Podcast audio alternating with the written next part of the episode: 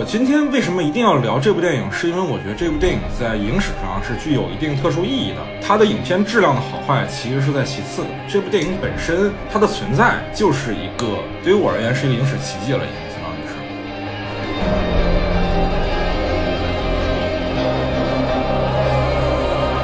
他这是写给女儿的一个回忆和甚至是忏悔。我第一次是把你作为我的女儿，第二次我想救你，但是我没有母盒，我没有办法救你。哦，我天哪，你说的我都要哭了。对，所以说他最后就是 for autumn 嘛，一一切都是很顺理成章的。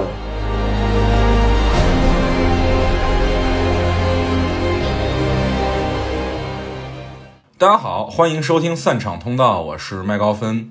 今天我们来聊一聊扎克施耐德的《正义联盟》。今天一起聊的两位朋友呢，都是新朋友。一位是我当时在电影学院读书的时候的同学柚子。Hello，Hello，Hello，大家好。对，柚子是我台建台以来第一位要求给自己变声的朋友啊。做过太多见不得人的事情，所以。然后另外一位朋友呢是扎学家是吧？Richard。呃，大家好，大家好，我是理查德。嗯，我现在呢是美国某大学三年级的博士生。Richard 一个人拔高了我们这个节目的嘉宾的平均学历。没。而且我更重要的一个身份，对于这个节目而言，我是一个扎斯林。这么直白吗？扎斯林可还行？可能要稍微介绍一下什么叫扎斯林啊。我们今天要聊的这一部扎克施奈德版的《正义联盟》，它是在去年五月才被华纳那边官方承认这个版本是存在的。之前呢？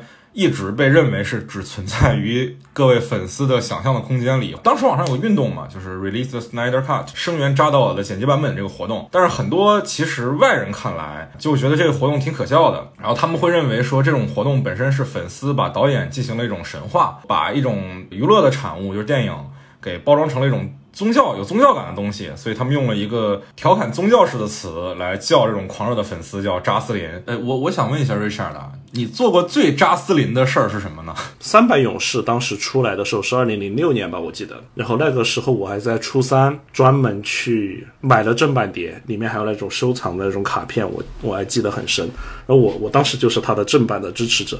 Richard 现在是看了几遍这个扎导版的正义联盟啊？现在可能已经数不清了。我前两天是完整的过了四遍，然后后来嘛，我就是订了三个 HBO Max 呗。然后我一般是用我苹果电脑上，我是后来后面放着一个，就让它放着，当做一个背景板嘛。旁边的 iPad 我也会在放，然后我背面有个 4K 屏幕也是在那里放，反正就 一直轮换放。然后我走到哪里都能够瞟一眼。我的天，反正是一种很。很节日的气氛呢，就走到哪里都看得到自己就梦想的一个电影嘛，终于实现了。这几天都处于一种氛围里，不愧是扎斯林，我的天！今天我们会反复提到扎克施奈德在 DCEU，也就是 DC 扩展宇宙拍的几部电影，包括《超人钢铁之躯》、《蝙蝠侠大战超人：正义黎明》，也就是《超编大战》，也叫 BVS，和这部《正义联盟》。《正义联盟》也分为2017年的院线版。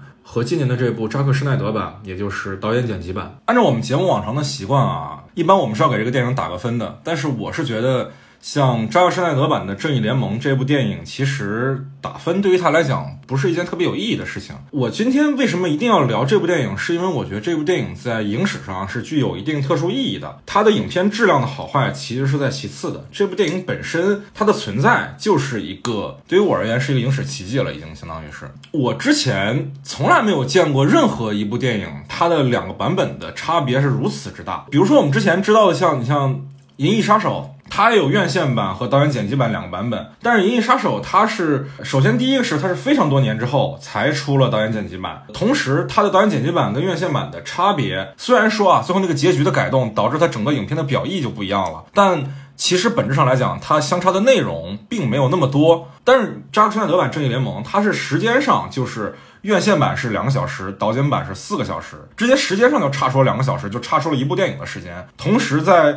具体的信息内容和很多细节上都完全的不一样。然后同时，这部电影，呃，我一直是有关注的这个整个电影的这个事儿，影史上也没有这种电影片方为了回应网络上粉丝的请愿才放出的这个版本。之前也有一些比较小型的情况嘛，比如说黑客攻击那个福克斯的网站，然后把那个福克斯内部的死侍的试拍片段给放出来了，然后网络上获得了好评，然后就福克斯就拍了死侍这个片子。但是扎山奈德版正义联盟这种一直被否认存在的影片，突然有一天华纳。这个之前一直很傲慢的制片厂，他向粉丝承认了这部影片的存在，打了自己的脸。这种这种事儿在影史上几乎是没有发生过的。我觉得这个是非常非常有意义的。这个片子是很特殊的。在这部影片被承认存在于世之前，网上一直声援这个事儿的一个运动叫 Release the Snyder Cut。呃，无论是在推特也好，还是在微博也好，其实关注度都很高的一件事情。我想 Richard 来稍微帮我们复盘一下这个事儿吧。首先呢，大概就是在二零一零年左右的时候，那么早吗？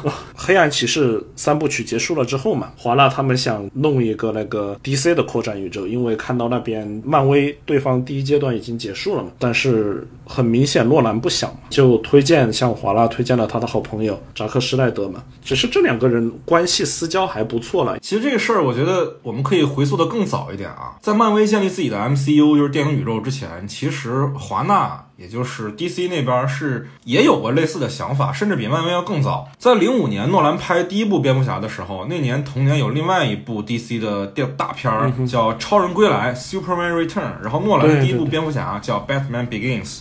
其实是一个很微妙的一个对照关系。后来采访到华纳那边的时候，华纳说，其实当时他们是希望能把这两个影片串在一块儿的，但是呢。诺兰那个爆了，《超人归来》烂了，所以就没法串在一块儿了。当然，这也是阴差阳错，就让诺兰后来才能主导做了《黑暗骑士》，否则后来可能《黑暗骑士》也就不存在了，因为你无法想象一个。超人存在的世界里有那样的一个像小丑这样的不政府主义者。说回来，就是反正他们在二零一零年左右就开始筹划筹划了半天嘛，在二零一三年第一部电影出来了嘛，《钢铁之躯》，亨利卡维尔主演的，这个反响不错，全球好像是六亿多美元吧。但其实现在这个也成了谜了，没有人知道到底是为什么在第二部电影没有任何铺垫的情况下就开始拍《蝙蝠侠大战超人》。有一种说法是华纳对这个很慌，应该是二零一二。二年的时候复联第一阶段都已经结束了，OK，我们一三年才开始才开始 DCEU 第一部电影，所以说就马上要蝙蝠侠大战超人了，对，然后就顺便把蝙蝠侠给引出来。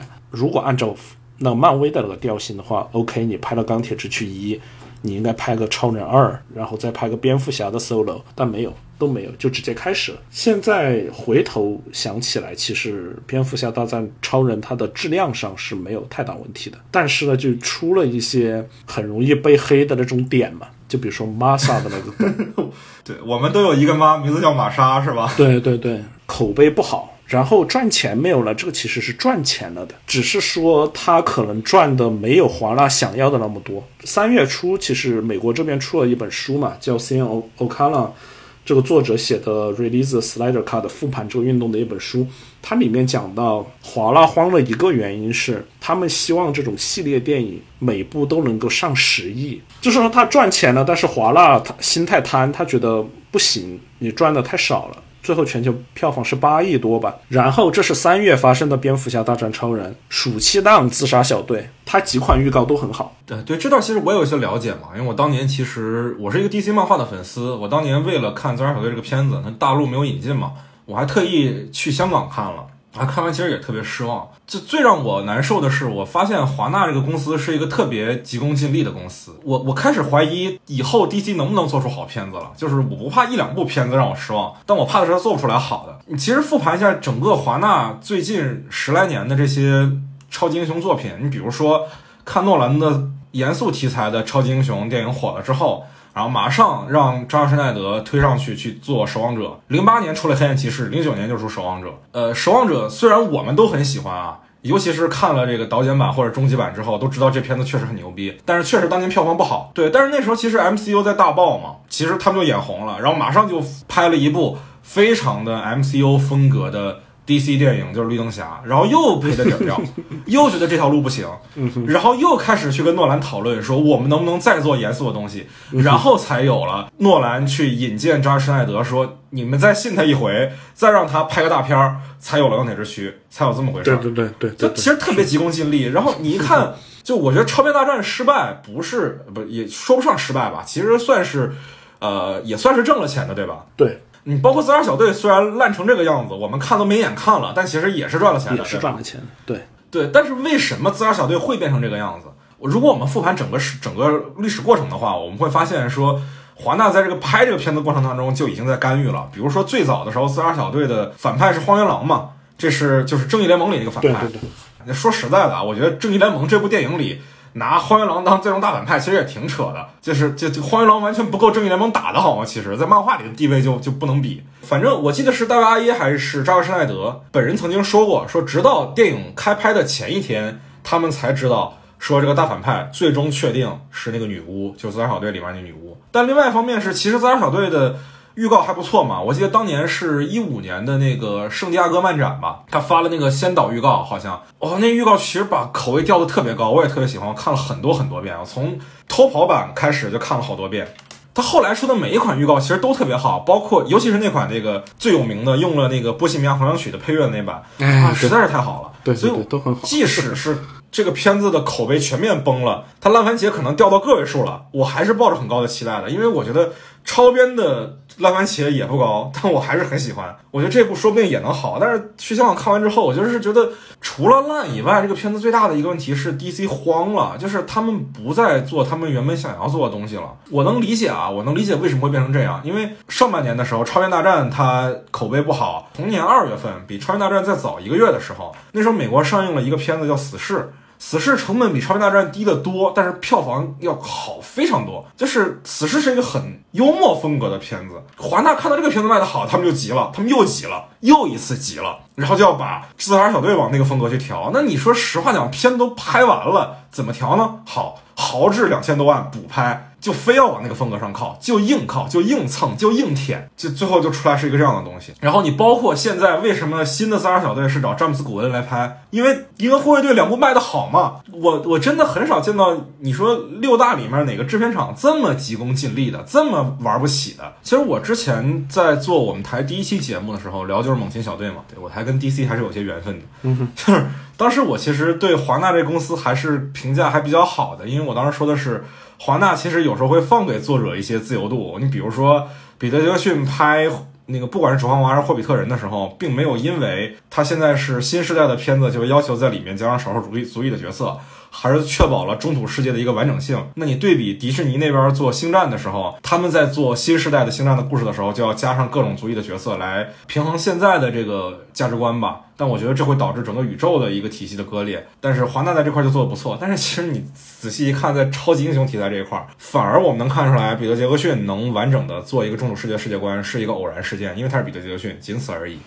华纳对于其他的作者，其实真的还是挺粗暴的，尤其体现在扎尔施奈德的这个个人经历上，就太太惨了。好，我我说回这个事情，就他们不就慌了嘛？然后二零一七年神奇女侠风格明显是轻松了很多，票房看起来挺好的。华纳高层可能就觉得 OK，这个事情能做能赚钱。当时正义联盟应该也也已经拍了，然后十一月要上正义联盟，这大概有半年的时间，他们肯定要调嘛。然后那个时候其实扎导已经不行了。二零一六年的时候他们开始弄的时候，其实扎导已经各方面的压力嘛，然后有片场的有人跑去看嘛，就你不能乱拍，有一直有人盯着的，比如说那个 DC 高管杰夫琼斯，他们就一直在那盯着。后来就是。一七年的时候，正好发生了一件悲剧嘛，就是扎导的女儿 Autumn 抑郁症自杀了。扎导说：“OK，我真的是搞搞不下去了，不行了，退掉了之后就马上很快的就立马换了尾灯，呃，漫威那边拍复联一和二的做这个事情。然后十一月这个片子出来，他是花了好好几千万来补拍的，最后能写进影史的电影事故。嗯，对，大 boss，当时我我也是在香港，当时我在香港看，我都惊了，我当时太多硬伤了，特效很差，超人的嘴巴，就一开始不是几个小孩去拿着手机去叫超人，哎，超人叔叔讲两句话是吧？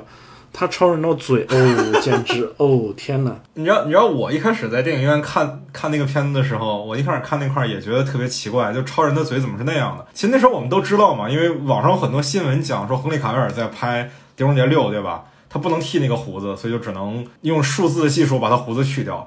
但我当时在看那段的时候，我反而感受不是这样的，我甚至还想替 DC 找理由。就你知道，有些漫画里它有一个设定啊，DC 一些少部分的漫画里说，为什么超人一摘眼镜，大家就都不认识他了，就都认不出来这是克拉克肯特了，这是就他会脸会变脸。对对对对对，有一个有一个设定是超人是可以改变自己面容的，我以为是在致敬这个典故，结果后来发现他不是，我靠，我觉得那你就是在搞我了。嗯，反正这个问题就很大嘛。当时粉丝作为观众都在想，完了完了，DCU 是完了。这种时候，什么样的粉丝能够去一直追着咬着的事情不放呢？就像欣姐这样的。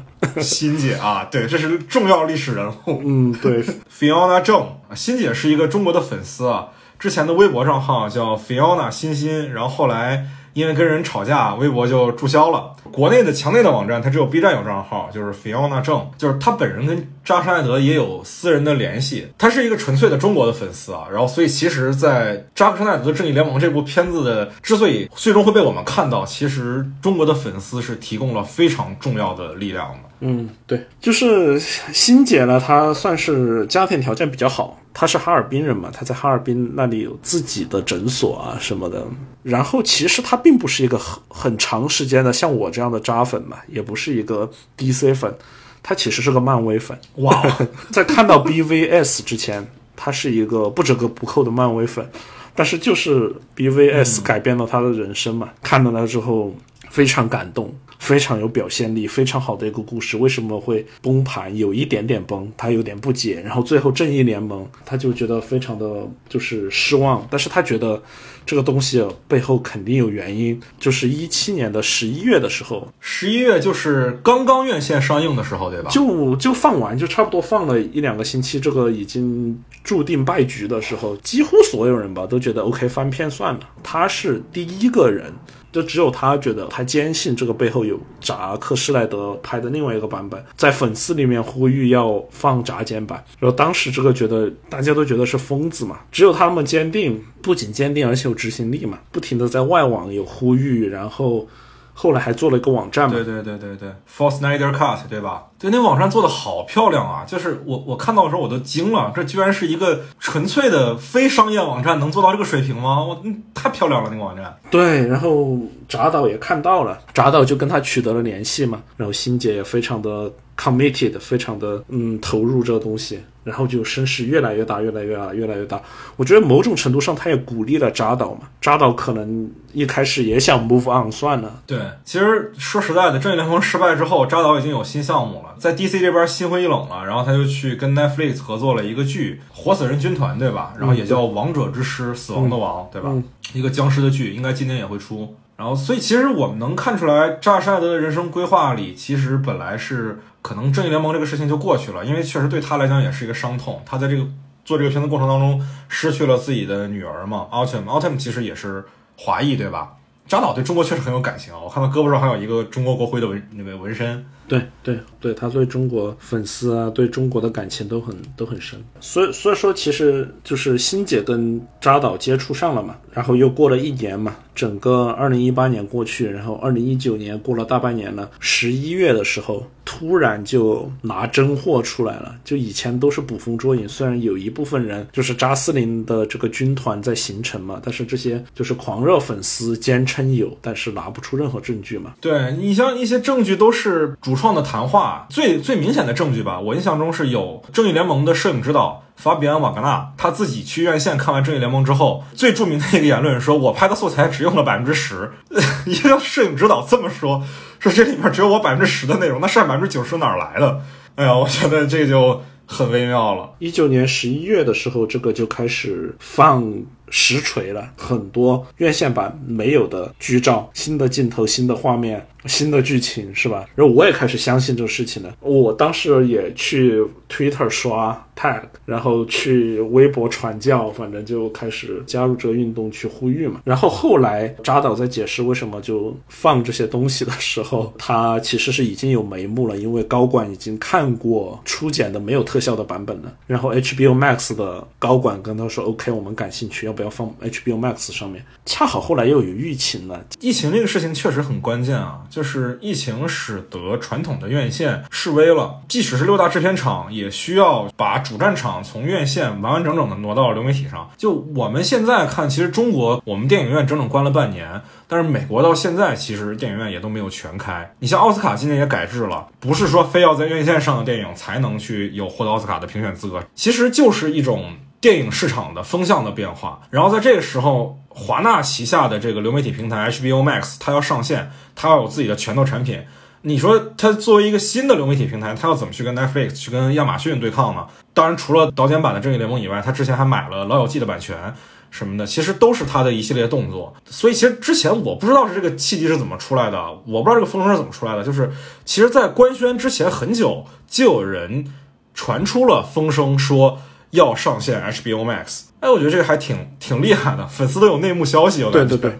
是粉丝有内幕消息的。其实扎导也开始学会了跟粉丝打交道嘛，他肯定从星姐啊或者各个国家的粉丝，巴西的也其实也很支持，美国本地的也很支持。一九年年底的时候，还有一个预兆是 Release Slider Cut Hashtag 在那个 Twitter 上，大本和加朵都转了。但那个时候，亨利·卡维尔没有说话。对这个事儿，其实当年还挺微妙的。就是加朵发了推说 release the Snyder Cut 的时候，我是真觉得这事儿有谱了。因为那个大本发，我觉得很正常，因为大本那时候其实已经放弃他自己这个自导自演的蝙蝠侠 solo 了。但是加朵不一样啊，加朵身上是有片约的呀，他就是 DC 一姐。实话讲，就是他这样的一个人都可以说这样的话的时候，那说明这个事儿我就是真的有谱了。但是确实那时候亨利·卡维尔从来没有说过话，然后也因此我有我有印象。啊，当年其实很多的扎斯林、扎克施奈德的粉丝是非常不满这件事情的。很多人去亨利·卡维尔的推特底下，推特还是 ins 我忘了啊，去刷那个蛇的那个 emoji 来说你是叛徒，你为什么不发声？我当时其实不太满意这件事情啊，因为我觉得人演员爱说什么说什么，就是。逼着人发声这个事情挺可怕的。我记得有有一次表态是有记者问他说：“你怎么看这个 release the Snyder Cut 这个事件？”然后他大概的意思就是 time to move on，就是大家别再死揪这个事儿了，引起全网扎斯林暴怒。我记得你作为超人怎么能这样呢？二零年的五月十八号、十九号、二十号，十八号的时候又放了一次钢铁之躯的观影会。然后在最后放完了之后，亨利卡卡维尔出现了，就炸了嘛。他都现身了，那应该是非常有戏了嘛。然后果然二十号就宣布了嘛。我们的一个心态也很有意思，就粉丝的话，二零年四月或者五月初的时候，其实感觉有点熬不下去了。就每个月都 像搞运动一样疯狂的有那个活动在那里，但是又没有什么结果，就有点精疲力竭的感觉了。然后五月二十号他一出来了之后，HBO 的 announcement 官宣了之后，哇，就感觉顺风顺水了，就觉得过得很快。我也不知道为什么，我觉得即使是疫情过得也非常快。我我觉得这个过程其实特别妙啊！你看这个其实跟跟电影是很像的，就是如果把整个的这个。扎克施奈德版的正义联盟的这个事情跟正呃 release the Snyder Cut 这个运动你联系在一块儿看的话，你会发现，其实一开始故事的开始是超人之死，我们可以理解为院线版的正联的上映，我们理解为扎导退出了这个项目，这个项目轰然倒塌，然后一直有些人不放弃，一直有些人坚持希望，但是超人这个人就死活不发声，死活就躺在棺材里，然后这个影片的高潮就是超人复活了，然后一切就都顺了。吊打了荒原狼是吧？我感觉这个东西跟其实跟电影本身是非常相似的这个过程。对对，它有一个 in intertextuality 在那里。而且这个事情很妙的就是，它明明是先有的影片，再有的运动，但是却形成了这种非常有意思的互文关系。导剪版的正义联盟之所以能面世，就天时地利人和也是缺一不可。天时是赶上疫情了，除了疫情以外，还有这个华纳高层的换届。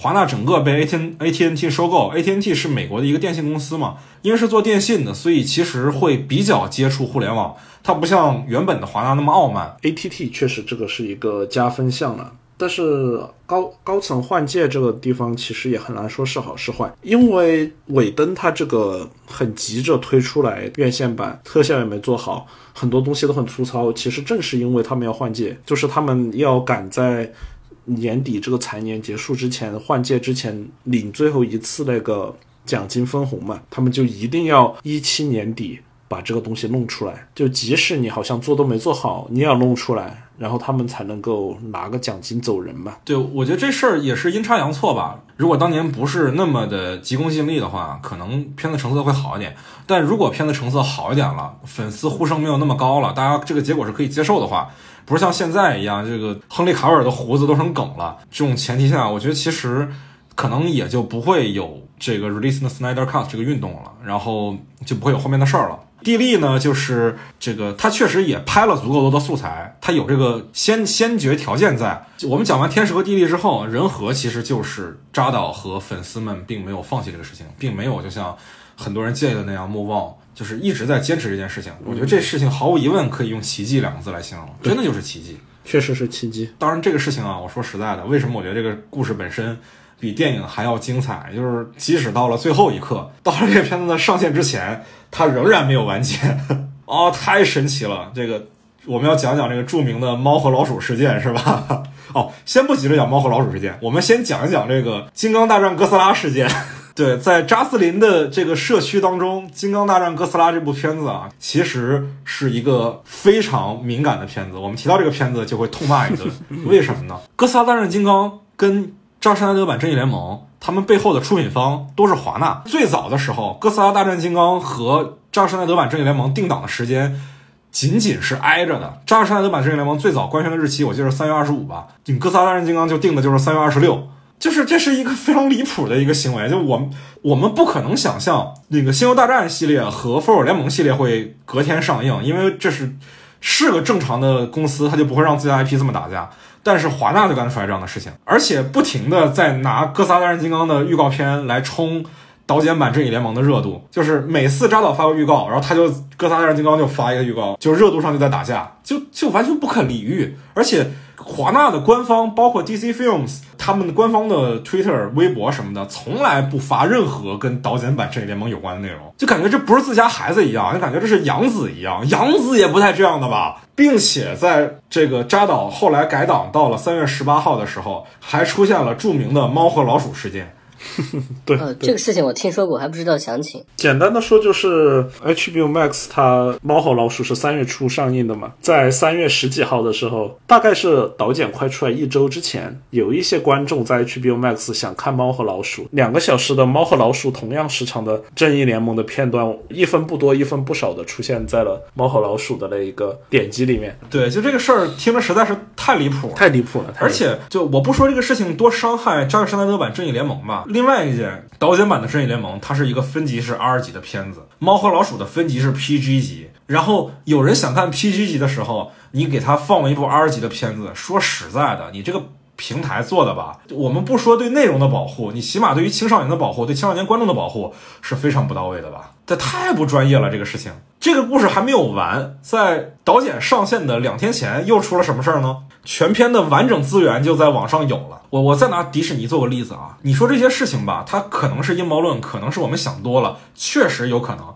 可能就是网站出了 bug，怎么样怎么样，可能就是不小心资源偷跑了，怎么样怎么样，可能就是个人行为，可能就跟高层没有关系。但是换句话讲，你能想象《星球大战》的资源在《星球大战》上映前被泄露出来吗？想象不出来吧？这个事情你放到中国电影电影市场上都不会发生，在美国居然发生了。好莱坞这样全世界最发达的电影工业的地方，居然发生了这样的事情，太离谱了。即使不是阴谋的，华纳也太差了。其实作者和制片厂的斗争的这件事情，因为我这次也是为了这个节目做了一些背景资料的调查，就我发现这个事儿特别好玩。就是影史上另外一次特别有名的导剪运动，同样也是 DC 的 IP，是八零年的《超人二》。当年《超人二》立项的时候，其实他的导演跟一是一样的，是理查德·唐纳。但是基本拍完了的时候，他莫名其妙就被换了。当年也不像互联网，也没有 Twitter 什么的，扎导还出来解释了一下是自己的家庭原因。但是理查德·唐纳根本就没有获得一个解释的机会。到现在我们也不知道为什么他就。突然就被换掉了，然后导演就变成了理查德莱斯特，他是超人这个系列的老版超人系列的这个制片人，制片人自己亲自上手当导演啊，这个事儿听着也特别离谱。当年院线上映的版本是一百二十七分钟，许多年之后，到了零九年，我记得是终于发行了理查德唐纳的版本，是一百一十六分钟。其实，在片长上没差多少，差十一分钟，但里面的情节其实几乎全部都换掉了。虽然主情节线没有变，但是基本上情节是怎么发生的就已经。变了特别多了，两个版本之间时隔了整整二十九年，所以这也是我一开始为什么觉得我们这几年可能还看不到导剪版的这个联盟的一个原因，就是一般就算会出导剪版颠覆之前院线版的一些情节，可能也需要很多年之后了。对，需要制片厂去冲淡自己的回忆，冲淡一些当年自己错误的决定带来的懊恼，才能做出正确的决定。另外一件事情其实也跟。超人这个 IP 有关，我们知道这个蒂姆·波顿在八九年拍的蝙蝠侠，对吧？但是其实蒂姆·波顿在被踢出了蝙蝠侠的这个系列之后，蝙蝠侠的系列的制片人想找蒂姆·波顿来拍过超人的故事，他们想拍一部超人复活，演员是尼古拉斯·凯奇吧？对对对对对对对，这个事儿其实推进的很长，就是我们在网上其实现在能找到这个超人复活这个片子是怎么夭折的这个纪录片的，里面有讲到说。当年其实这个项目已经推进到定妆照了，离开拍就只差半个月了。剧本已经经过了三位编剧之手，改了好几版了。然后所有的道具也好，设定图也好，都特别的详细。但是突然之间，华纳就对这个项目丧失了信心与热情，然后这个项目就黄了。我也是这次做了研究的时候，才特意去看了这个纪录片，我就发现，哦，华纳这个公司真是不靠谱，由来已久。柚子这块，你是不是可以讲一讲你的那个经历？那之前自己在一个国内比较大的影视公司工作，然后有参与过几部电影的制作，做的一部参与的一部电影就有激烈的剪辑权之争。这跟每一个电影公司的风格不一样。就拿国内的几个比较大的。影视公司来说，有完全不管的，完全交给导演和导演工作室；也有从剪辑的粗剪版就要开始深度参与的。我当时跟进的这个项目，就是从粗剪版制片团队就参与意见的提报，然后包括剪辑指导也是制片公司这边指定的。可能最早导演这边有指定的剪辑出了一版粗剪，然后不太满意，之后就。呃，换了一位剪辑导，这会有一个问题，就是在剪辑的整个过程中，制片团队会提出意见，但是为这一切负责背锅的却是导演。那据我了解，国内有这样的电影出了问题之后，导演基本上都会动念头，我要放弃署名权，因为放弃那个导演署名权这个意图提出来之后，其实对导演的伤害、自身的伤害也是挺大的。如果这个事情其他的片场知道之后，合作的时候都会犯嘀咕。你猜的这个片子现在是还没有上映，对吧？呃，对。就我我印象中，国内的这个事儿里头，印象让我最深的一个事儿，其实是已经上映的一个片子《娄烨的浮生迷事》。当然，《娄烨浮生迷事》当年其实不是制片方干预，其实是。审查干预嘛？娄烨电影当然能在大陆上映就已经我觉得算算是奇迹了。但是当年就是审查就是要求他改几个地方。我印象中有一个就是要求最后的影片杀人的段落从拍打几十下变成拍打两下，然后画面淡出。但是娄烨不接受这个意见，但制片方觉得你不接受不行，你必须接受。那娄烨最后选择的方式就是好，你可以这么改，但是你这么改我就放弃导演署名。所以在《浮生迷事》的这个片子里，你是看不到。娄烨数了导演的名字的，所以后来看到这个导演剪辑版的《正义联盟》，就是呃也挺有感触。因为第一个是他现在这个近四个小时的时长，呃，实际上如果一开始华纳同意用他的版本，最终绝对也不会是一个接近四个小时的版本，多少是得剪短一些。其实这个版本反而是在这种情况下彻底放飞自我，然后可能非常原汁原味的导演剪辑版的一部片子，非常原汁原味，其实真的很难得，很难有机会能真正看到一个导演的真正的导演剪辑版。对，我觉得这个事情是真的挺挺神奇。对我想到《大象席地而坐》这个片子，其实当年他拿完金马之后，王小帅把这个片子的版权给了胡波的父母啊。当时其实有不少人想沟通让。大象席地而坐这个片子走院线的上映的，但是这个大象席地而坐是一个四个多小时的片子嘛，它要走院线的话，肯定是要删减到一个合适能在院线放映的这么一个标准的啊。同时，它里面其实有很多因素也确实没法出现在大陆的大大荧幕上。如果真的要上映的话，其实就不会是我们现在看到的这个版本了。但反而因为胡波父母放弃了他上映的这个计划，我们现在能看到的，虽然大部分的时候不是正版的资源，但是它是更贴近于胡波原本的创作意图的。但是说回来，关于关于这个，我我我院线版的《正义联盟》，它的票房失利，可能大家因此对华纳会有恶评。嗯，但实际上，制片公司对于剪辑权的要求和控制，其实也是长期实践得出的可能最有效的一个控制影片质量和商业成功的一个方式。我我不知道大家对这一点是有什么看法，反正我我自己还是赞同的。可能因为在制片公司待过。啊，我觉得剪辑权在制片公司手里，这是毫无疑问的，这是合理的，因为这毕竟人家花的钱做的产品。如果你是个独立电影的话，你剪辑权在你自己导演手里，这是非常正常的事情。为什么很多现在大导演都喜欢自己当制片人？你像诺兰也喜欢当自己当制片人，斯皮尔伯格也自己当制片人，就是因为我当制片人的时候，我可以把剪辑权握在自己的手里，我可以做我想看的片子。但是如果你没有这个经济能力来做一部片子的话，你拿了人家的钱的话，那你确实没办法呀。对你像那个国内某二零二零年在金融市场爆雷的，就是上市的影视公司几乎不干预剪辑，它特别像好莱坞的那种影视投资基金，它不像好莱坞的制片公司。那它二零一九年上映的一系列电影质量都非常有限，然后也直接导致它二零一九年的业绩非常差。它实际上就是完全没有管控的一个公司，这这也是失败的原因。但是。就我们话说回来啊，我当然认为说剪辑权留在制片公司的手里这件事情是合理的，但同时导演作为一个创作者，作为一个艺术家，当然不是说所有导演都是艺术家，也有很多就是在做商品的导演。但是换句话讲，就我觉得资本也需要去尊重艺术家的个人创作的自由，就这个东西它是需要一个平衡的，你不能说这个东西都让商人来做，就是都让制片公司去负责了。你也不能说就完全放给导演，你撒你撒开了干，所以这中间是需要一个一个平衡的。呃，有一点很有意思，就是国内的制片公司现在在提供剪辑意见的时候，经常拿呃审查结果来来说事情，所以导演很无奈。报审这一块儿，呃，最终下结果是制片公司接触到嘛，有的时候是书面的提供的反馈，有的时候那跟可能审查机构关系比较好，是口头提供的意见，那他会告诉导演提出了哪种修改。意见，那你也不知道这是真的假的，但是导演没有办法反驳，中国特色。也就是在你之前的经历当中，是有的片方会拿审查意见当枪使来倒逼导演的，是吗？呃，经常会这样，经常很多公司都会这样。啊，现在我们知道为什么这期节目柚子要变声了，是吧？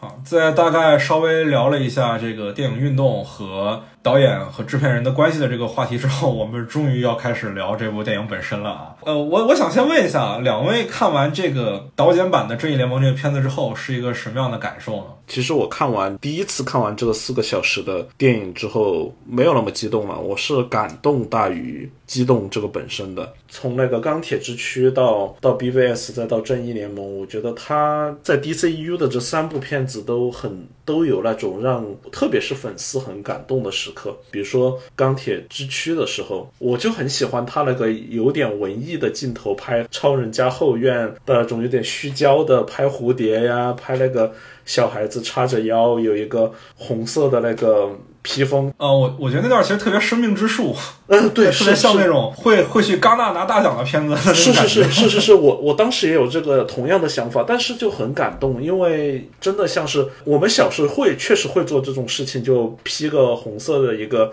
那个披风，那种拿个被单什么的去当将军什么的，真的是我有这样做过，然后我就觉得非常亲切，很感动。对，而且我觉得钢铁之躯其实对扎克施奈德来讲还挺特殊的，就是他他的片子吧，之前我们都觉得很酷。你不管说是美少女特工队也好，还是守望者也好，还是三百也好，就扎克施奈德几乎没有做过塑造人物的事情，他都在造神。其实他的每一个片子里，你你看那些人物，他都是不可信的，他都是仪式感要大于这个人物的情感本身的。你像罗夏，他就是一个坏人就得死，真相就必须让这个人公诸于众，他就是很原教旨主义，就这个人就很纯粹。这种纯粹的人在生活里是很难找到的。再往前看，三百也是，就是整个斯巴达的那个国家。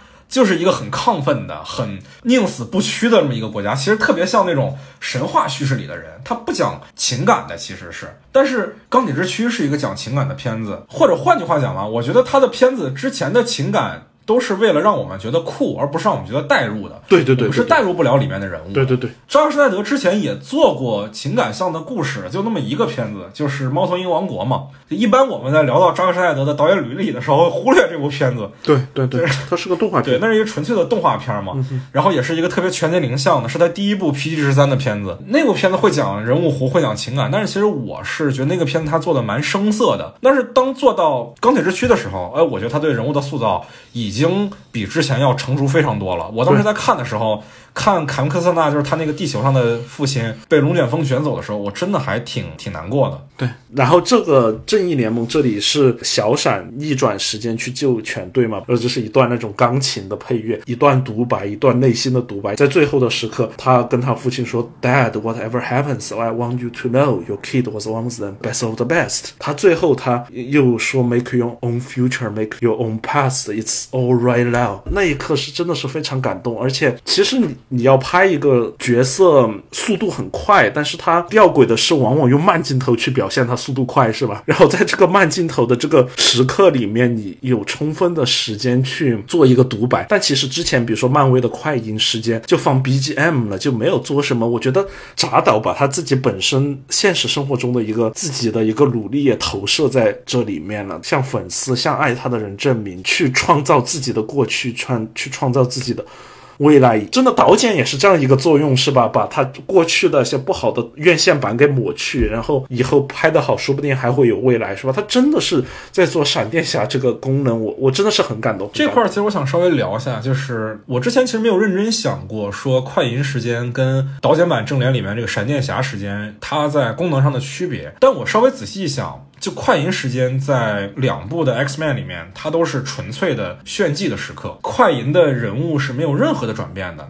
逆转未来里面，他是把子弹拨开嘛，拯救了那个 X 博士和万磁王。天启里面，他是学校里面救人嘛。但是当我们看闪电侠的这个几个闪电侠的时刻的时候，其实每一个时刻几乎这个人物都发生了转变。第一个我记得是救了 Ares，对吧？我们知道会在未来闪电侠的个人 solo movie 中起到关键。作用那个女主角，第二个是她意识到 Bruce Wayne 就是蝙蝠侠的时候，她伸手接住了蝙蝠镖。这个院线版里也有嘛，这也确实是很妙的一笔。我觉得扎克施奈德确实很少做幽默的戏，但这个戏确实还。蛮巧妙的，就是一个蝙蝠镖飞过来，他不需要去说台词，他不需要去怎么办。当然，艾斯巴米勒这演员也确实很棒，我非常喜欢这个演员。他那个表演动作本身，完完全全把闪电侠这一刻的心理活动交代出来了。他不需要配上旁白说“哦，fuck this is Batman”，他不需要这样的台词。对对对，我们完完全全能从他表演里看出来他的内心的活动是什么。然后第三次闪电侠的时刻，让我印象最深的，其实就是逆转时间的那一段，人物最终去做了一个选择，去改变了一些事情，他的人物弧才完整。这个时刻就是一个成长的时刻。那个那个镜头太美了。哎，其实这么一想，导剪版跟院线版最大的一个区别吧，我觉得也是最本质的区别啊。我们不讲说细节上的差异吧，我们讲剧本上最大的一个区别，我觉得就是导剪版是丰富了钢骨和闪电侠这两个人物，而且这个丰富的手段，你现在仔细想，其实特别高明。就是导演在呈现他们的特殊能力的时候，不是把它当奇观来展示的，而是在这个奇观里面去做人物的。钢骨因为是一个超级计算机，它可以处理世界上所有的信息，所以在观察那个落魄的母亲的时候，露出来那种悲悯是跟他的能力是有关系的，而且它是以一个画面的形式来呈现的，就是他的每一次的展现人物的这种超能力都不是仅仅是展示而已，都是在这种奇观里面去展示人物的。这个观念其实是蛮让我意外的，因为我觉得之前其实张山奈德不是一个这样的人，之前他其实是画面优先的一个人，他也是之前也是个炫技的人。说实话，这些钢骨和小闪拍的确实很好，但其实这两个人其实应该出 solo，我觉得把这两个人的这些很好的戏份放在 solo 里，其实正义联盟两个多小时拿得下来，这个三四个小时的电影感觉像是两个 solo 加一个集结，就感觉一股脑儿给我们看了三部电影的样子。呃，我觉得这跟扎导个人的取向是有关系的啊，就你其实我们其实看。美队三内战它也是一个标准的电影的时长的片子，然后它里面其实也引入了很多重要角色的出场，包括 MCU 下个阶段的最重要的几个人物吧。当然，可能现在黑豹确实没办法了，本来在规划里它是一个很重要的角色嘛，但是他介绍黑豹出场，他要介绍蜘蛛侠出场，他还要把两个英雄内战的事儿给讲明白。我觉得这在剧作上难度是非常非常大的，然后但是也确实做到了。我觉得这是一个创作立场的一个本质上的区别。就我们现在虽然在导演剪辑版的正义联盟的这个条目里，我们看到第一主演要么是阿弗莱克，要么是亨利卡维尔，然后加朵也会放的蛮靠前的。但是其实我们按照剧本的逻辑来讲的话，这故事的第一主角肯定得是钢骨，第二主角就是 Barry Allen，就是闪电侠，这两个角色才是他最花时间塑造的。他其实是把正义联盟最重要的几个核心成员当成配角来写。超人我们就不说了吧，一共不到半个小时的戏份。神奇女侠其实也是相当于是前期在超人不在的时候来平衡战斗力的一个设定。然后海王其实也差不太多，他们的人物弧其实没怎么做。蝙蝠侠其实也没怎么做。但是你看美队的内战那部电影里，他其实还是在把钢铁侠和美队当成主要角色来写，最主要的核心的角色来写。这个蜘蛛侠和黑豹虽然是很重要的，在电影宇宙里是非常重要的角色，但是他是把它当成配角的，他在剧作上没有那么重要。我觉得之所以钢骨这个角色会能这么重要，也是扎导个人对于他的一个情感投射。嗯，有可能，有可能，因为他最后他片尾的一个他的独白变成了 Victor Stone 钢骨的父亲的一个独白嘛，而且还取了个题目，就像一个小论文一样，名字叫 A Father Twice，做了两次的父亲，大意就是说我做了两次父亲，第一次把你生出来，第二次把你救回来，这个也太太像导剪的投射了。我第一次把正脸拍出来，第二次我把正脸给救回来，这个太有意思，它有很多层现实和艺术作品之间交叉的地方。你也可以解释为，他这是写给女儿的一个回忆和甚至是忏悔。我第一次是把你作为我的女儿，第二次我想救你，但是我没有母盒，我没有办法救你。哦，我天哪，你说的我都要哭了。对，所以说他最后就是 For Autumn 嘛，一一切都是很顺理成章的。哎，其实你想，钢骨他他爸为了工作而忽略了家庭，真的就跟扎克本人一直在耽于 DC 的这些破事儿，跟华纳的这些周旋。我不知道他怎么看待这件事情啊，但我的观点里是他肯定对 Autumn 是有很大的忏悔的。他因为工作而疏忽了家庭，他肯定觉得自己女儿的亡故是有他的原因在的。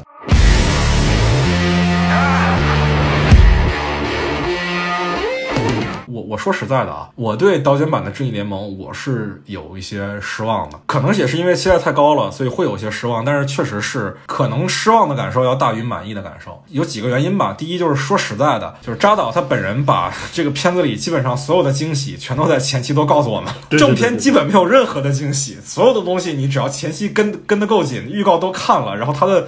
采访什么你都看了，你就知道这个片子会是什么样的内容了。我本来以为电影里会有点新的内容，啥都没有，嗯对对对全都是在前期我都知道的事情。第二点是有一些扎导一一直以来的问题，有些人说电影像油画嘛，整个的构图比较古典主义，包括四比三这个画幅也是油画的这么一个一个画幅嘛。但是我觉得他的电影相比于油画而言，可能更像。壁画从一个历史故事里面截取某一些瞬间，然后把这些瞬间放在这儿，然后再用文字去连接这些瞬间。他想好了很多个那种瞬间是长什么样的，比如说远古大战，比如说这个神奇女侠砍掉荒原狼的头，闪电侠逆转时空，再比如说钢骨他爸为了标记母盒而死，这些瞬间他都想好了。然后他的文戏的功能就是把这些瞬间串起来。这种创作方式带来的一个结果就是，其实他的文戏特别的刻意。这片子里有大量的文戏的目的是纯粹的解释设定，呃，这个我就特别不舒服。我觉得这个文戏的功能就太弱了。嗯，当然这点也要讲到一点，就我刚才说到，就是钢骨他爸为了标记母盒而死，这点其实我不太能理解啊。我理解他在想这个一开始就构想这个画面，就是他爸像曼哈顿博士一样，在一个密闭的空间里四散开来，然后让还要让钢骨本人看到这件事情，让他心碎。但是说实在的，他爸为啥要把自己跟母盒关在一个空间里呢？他找个角落选那个开关不就完了吗？他为啥他为啥自己要进到微波炉里面呢？我太不懂了。还有最重要的一点就是，其实我们都知道这个片子吧，这导剪版的《正义联盟》宣传的时候，很大程度上是把达克赛德达叔当成一个卖点的。结果其实你发现这个片子吧，在正片里面，除了远古大战的部分，比院线版达叔发挥的剧作上的功能并没有多多少。他其实还是只是荒原狼的一个驱动力而已，他没有真的现身来打架。这个还是个彩蛋。我以为最后怎么着也得跟跟达叔打两下吧，可能见好就收，可能点到为止。但是你一下都不打就没了，好吧？也行，稍微有点失望。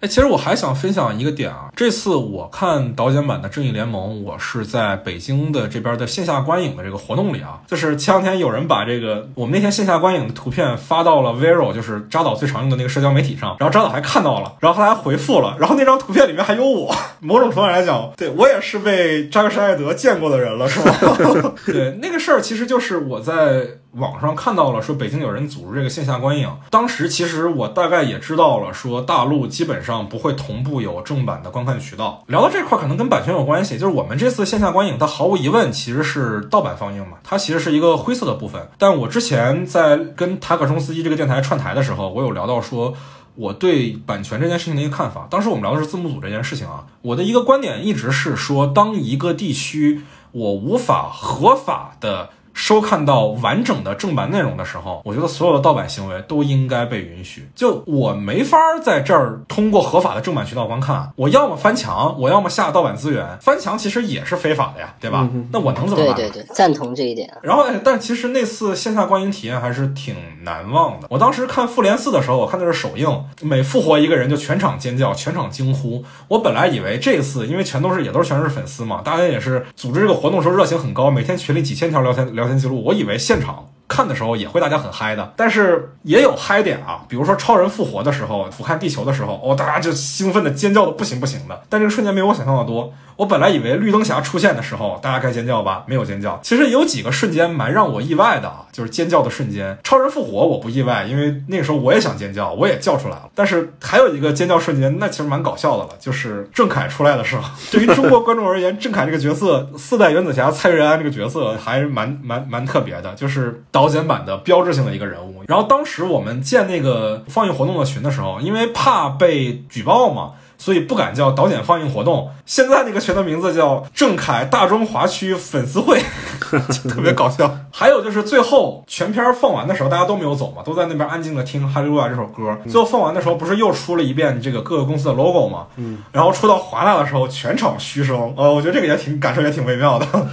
凡是坐在这儿的观众都知道华纳干了什么，而且那天还挺有趣的，就是在放映完正片之后，还有一个小彩蛋，是这个放映方自己弄的，放了一段世界最。家拍档的就是那个动画片里的片段，超人给蝙蝠侠送氪石戒指的段落。我当时还在疑惑为什么要放这段，是为了磕同人嘛？结果突然之间在大银幕下面就看到这个活动的这个策划人之一在现场跟他女朋友求婚，掏出了一个戒指。哇，我当时都惊了，那挺感动的，应该感谢这次活动的策划人，祝他们俩永远幸福。接下来我们来聊一聊跟这个影片内容有关的讨论啊，因为这个影片它毕竟是一个四个小时的电影，我一开始以为其实只有。扎斯林或者说是狂热的 DC 粉丝会关注这个片子，但我没想到这个片子现在已经在豆瓣已经有十万多人看过了，然后评分也非常高，现在九点零呢，这这这是非常让我意外的一件事情啊。那也就是说，很多路人粉应该都看了这个片子了。那。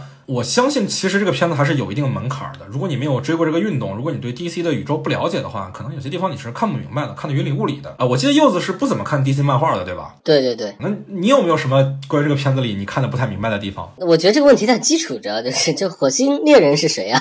这个点我先解释一下啊，就是为什么要在这个电影里放火星猎人？其实要讲到说，扎克施奈德本身他是一个狂热的漫画粉丝嘛，他在拍《超编大战》的时候，里面就有些画面是致敬像《黑暗骑士归来》这样。的经典漫画的这部里面为什么会有火星猎人？其实火星猎人在现在的 DC 漫画宇宙中其实已经不是特别重要了，但他在早年间曾经是二零一零年以前，他一直是正义联盟七巨头之一。正义联盟是有七巨头的，虽然电影里现在就展示了六个人，在早年间正义联盟的七巨头一般公认的是超人、蝙蝠侠、神奇女侠，也就是这三巨头，加上绿灯侠、闪电侠、呃海王、火星猎人。一般是这七个人的。然后在二零一零年左右，那个时候 DC 漫画经历了一次大的重启事件，就是闪电侠的闪点悖论那个事件，也拍了漫画电影了，然后真人电影也在策划当中了。然后那个事件之后，DC 宇宙相当于进行了一次大规模的重启，之后的宇宙世界观就叫新五二了。N 五二在那个世界观里，火星猎人的地位就被边缘化了。为什么被边缘化呢？是因为他要让位给另外一个新崛起的英雄，就是钢骨，也跟种族平等的这个观点有关系。钢骨毕竟是正义联盟七个人里唯一一个非裔的英雄嘛，对吧？而在这版导剪版的正义联盟里，加上火星猎人这个角色，其实是代表了扎克施耐德本人对于那个时代的传统的七巨头的一个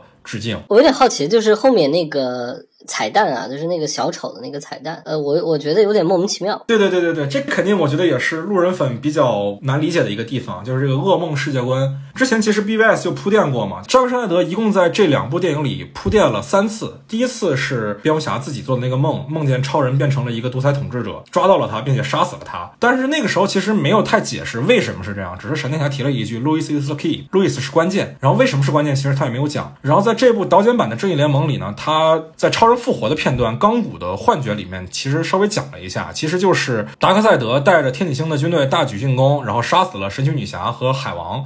同时也害死了路易斯。超人当然能力是不不在达克赛德之下的，但是因为路易斯之死，他内心崩溃了。而达克赛德那时候已经得到了导演版这个联盟里有提到那个概念，叫反生命方程式。反生命方程式是可以精神控制那些绝望的人、没有希望的人。当路易斯死后，超人进入了一个没有希望的。精神状态里，他就被达克赛德控制了，于是他就变成了达克赛德的仆从，就变成了一个那个世界的统治者。就我们能看到，其实整个的未来那个废土的世界观里，就是超人和天行的军队一块儿统治了地球这个世界。我觉得为什么要加这个设定进来，呃，也是非常有意思的。一方面是在 DC 漫画的这个宇宙中，其实超人黑化过无数次啊。这个我们可能要讲讲超人这个角色的历史。就超人这个角色为什么会诞生，我觉得有很大一部分原因。是美国这个国家是一个移民国家嘛？然后超人其实就是一个外星的难民，他身上是有难民的一个符号的。超人的整个故事其实就是一个美国梦的故事，就是一个难民在一个新的土地上。去重建自己的人生，成为英雄的一个故事。但是呢，超人身上除了这种难民的影射之外，在冷战时期，超人有时候会被视为绝对权力的象征。在那个 BVS，也就是超编大战的第一款先导预告里面，是一个镜头缓缓推向超人的雕像，旁边是一些新闻报道的背景音，里面提到有一句话叫“权力带来腐败，绝对的权力带来绝对的腐败 ”，Power corrupts, absolute power corrupt absolutely，对吧？在美苏冷战的时期里面，超人这样一个拥有绝对超能力的漫画角色。经常被人视为一种强权统治的符号，在那段时间里也诞生了非常多经典的 DC 的漫画。你比如说《超人红色之子》，我非常推荐这个漫画，大家可以看一看，但是不要看那个动画电影，动画电影特别烂，只看漫画就行了。里面就讲说，如果超人没有他的飞船没有降落在堪萨斯州的农场，而是降落在苏联，他会变成一个什么样的人？他就会信仰斯大林的共产主义，他就会变成一个集权的统治者。就包括后来像这个非常经典的一个，也很有油画风格的 DC 漫画，叫《天国降临》，其实也是讲超人黑化了，然后蝙蝠侠带着仅存的相信自由与正义的人去对抗超人的这么一个故事。然后再推荐大家一个漫画，也是超人黑化的一个超人走极端的一个故事，《不义联盟：人间之神》。当然，我觉得这个漫画在很大程度上启发了扎导对于正义联盟的规划啊，因为里面有很多是那些非常相像。超人的黑化都是因为路易斯之死，但不义联盟是一个比较 OOC 的漫画，就是这个漫画里的人物的人设跟 DC 本宇宙的这个人物的性格可能不太一样，在原教旨粉丝里一直风评不太好。但我觉得，如果不是原教旨粉丝的话，看看这个漫画还是挺好的，尤其里面角色特别多，其实是一个特别适合用来入门了解。DC 角色设定的一个作品，这个最后的五分五分钟的噩梦，他们是把卡斯请回来了，但他是没有给这些演员任何钱的。但是你想拍的话，你就一定要过来。他自己也放弃了所有的钱，所以说他整个最后是在他家后院搭了个绿幕，在那里拍末日线。哦，我觉得非常不容易，院子挺大的，对，后院挺大的。我后来看了这个一些采访啊，就是为什么非要拍末日这一段？刚才柚子也说了，小丑那段其实挺突。突兀的，这其实就是他的一个愿景。他可能知道说，也许导剪版的正义联盟就是他规划的 DCEU 的终点了。但是他希望在这个终点里，蝙蝠侠和小丑一定要见一面。对，这是他的拍这段的最最核心的一个想法。而且这这段虽然说这演员都是没没有没有片酬来的，但是其实他们协调档期特别难，所以每一个人的段落都是分开拍的。扎导先把莱托喊过来，先拍了一段莱托的戏，然后隔天大本再过来把大本的戏先再拍完了。魅拉钢骨的戏份也都是后来再补拍的。最夸张的是闪电侠的段落，闪电侠那时候人在神奇动物三的剧组里，他们在伦敦，扎导是直接用了 Zoom 隔空。空指导现场的工作人员帮埃泽拉米勒拍完了闪电侠的那些部分，就是这个太牛逼了，这个太当代电影的感觉了。就是我要完成这个段落，我就一定要完成，哪怕我人不在那儿，我也要把它拍了。哎，就聊到闪电侠这一块儿啊，之前我也看到有朋友提出疑惑，就是闪电侠逆转时空这个能力，不是母盒都炸了吗？人都被炸死了吗？怎么他一跑就又变回来了？这点上我也想稍微解释一下啊。一方面是因为在漫画里，闪电侠确实有逆转时空的能力，就是我们刚才有提到说，DC 宇宙的重大的重启事件《新五二》，就是因为就闪电侠回到了过去，改变了现在。在这一部里，我觉得除了沿用闪电侠这个漫画里有的这个设定以外，还有一点，我觉得其实，在我们公认的第一部票房炸弹式的超级英雄电影，也就是克那个里夫版的超人那部电影里。其实超人就展示过自己只要飞得够快就能逆转时空的这个能力。我觉得其实闪电侠在这一部里通过逆转时空拯救了所有人，是有在致敬里夫版的超人的。那今天关于扎克施奈德的《正义联盟》这部电影，我们大概就聊到这儿了。其实还有很多的话想说，因为这部电影值得深聊的地方确实太多了。但是呢，因为时间关系，也不能再更多的展开了。如果大家有兴趣跟我们讨论这样一部影片的话，也可以加入我们的听友群。在微信上搜索 After Cine，添加我的个人微信号就可以申请入群了。大家可以在微博上搜索三场红的 After Cine，关注我们的官方微博。然后也感谢两位朋友的参与，我们今天就先聊到这儿吧。希望我们扎导的 DCEU 还有未来。那我们下期再见吧，朋友们，再见，再见。I've heard there was a secret chord that David played and it pleased the Lord. You don't really care for music, do you? Goes like this: the fourth, the fifth, the minor fall,